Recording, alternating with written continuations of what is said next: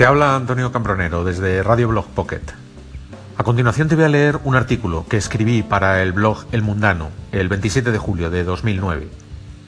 Ese artículo correspondía a una sección de dicho blog que se llamaba Un siglo de canciones y estaba dedicado, como no, a eh, la canción Imagine de John Lennon, que hoy hace 37 años que eh, murió asesinado en Nueva York. El artículo al que me refiero empezaba con una cita de John Lennon, la siguiente. No creo en la magia, no creo en el I Ching, no creo en la Biblia, no creo en el tarot, no creo en Hitler, no creo en Jesús, no creo en Kennedy, no creo en Buda, no creo en el mantra, no creo en Gita, no creo en el yoga, no creo en los reyes, no creo en Elvis, no creo en Zimmerman, no creo en los Beatles, solo creo en mí, en Yoko y en mí, esa es la realidad. Bueno, el artículo continuaba de la siguiente forma. Recuerdo que aquel 8 de diciembre de 1980, el día en que un descerebrado llamado Mark Charman acabó con la vida de John Lennon, me corté el pelo y en la vieja radio de la peluquería sonaba Imagine. Se acercaban las vacaciones de Navidad y por mi cabeza rondaban miles de cosas inconexas. Al día siguiente, los estudiantes de la facultad estaríamos organizando un surrealista homenaje al ex Beatle.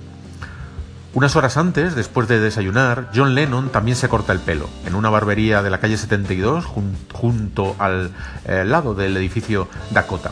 Supongo que fue un presagio, pero naturalmente era imposible que yo me diese cuenta en ese momento. 9 de diciembre de 1980, la puerta se abre violentamente y el chico del conjunto musical que imitaba a los cuatro de Liverpool entra nervioso. Nos encontramos en la sala de reuniones que el rectorado nos ha cedido para desarrollar nuestras actividades, las del Club Cultural de la facultad. El chico del conjunto musical balbucea entre sollozos. Han matado a John Lennon. Siempre hay fans a la puerta del, del edificio Dakota, donde viven John Lennon y Yoko Ono. Ese día Mark Chapman se encuentra entre ellos, armado con una pistola. Esperará pacientemente a que la pareja regrese de la sesión fotográfica con Annie Leibovitz de Rolling Stone. La reunión se prolonga hasta muy tarde. Las últimas clases han terminado hace un par de horas y la decisión está tomada. Al día siguiente habrá un homenaje a Lennon en la facultad durante 24 horas y de forma continuada se escucharán las canciones de los Beatles y John Lennon, barra libre y la proyección de películas porno sin sonido. Si nuestro club cultural ya era sospechoso, con dicha fiesta estábamos firmando nuestra sentencia de muerte. Mark Chapman logra mostrar una copia del disco Double Fantasy a John Lennon, que se dirige junto con Yoko Ono a grabar el tema Walking on, on Thin Ice a los estudios de Hit Factory. El fotógrafo Paul Goresh inmortaliza la escena. Tal vez como presagio de lo que nos esperaba como club cultural, abandonamos el local en medio de una noche meteorológicamente de perros y precisamente a los perros del vigilante no les gustó mucho nuestra presencia.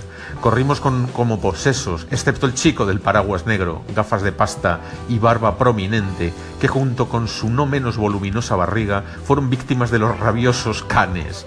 O al menos eso fue lo que imaginábamos, a lo lejos, a juzgar por los gritos y los ladridos. De hecho, nunca volvimos a verle. A veces, años más tarde, he creído encontrarme con él, pero sin duda no se trataba mm, de él, sino de algún fantasma. Señor Lennon, grita el asesino. Cinco disparos, cuatro impactos. Los médicos del hospital Roosevelt no evitan la muerte de John Lennon. Chapman es detenido inmediatamente. Imagina a toda la gente viviendo la vida en paz. Aquel 10 de diciembre de 1980, dos días después de la desaparición de John Lennon, muchos de aquellos chicos inocentes e inquietos nos dimos cuenta de muchas cosas. En medio del alcohol, los porros, el sexo y la música de aquella fiesta imposible, prometimos no traicionar nunca, por nada del mundo, las palabras de aquel músico inigualable en Imagine. Si lo conseguimos o no, eso es ya otra historia. Imagine se publicó en el álbum Imagine en 1971 y fue producida por Phil Spector. No se descarta la influencia de Yoko Ono en la composición del tema. Para mí no se, ha compuesto otra canción que la supere. Y siempre que la escucho me acuerdo de una barbería, unos perros rabiosos y una fiesta imposible. Te habló, encantado como siempre, Antonio Cambronero. Saludos cordiales.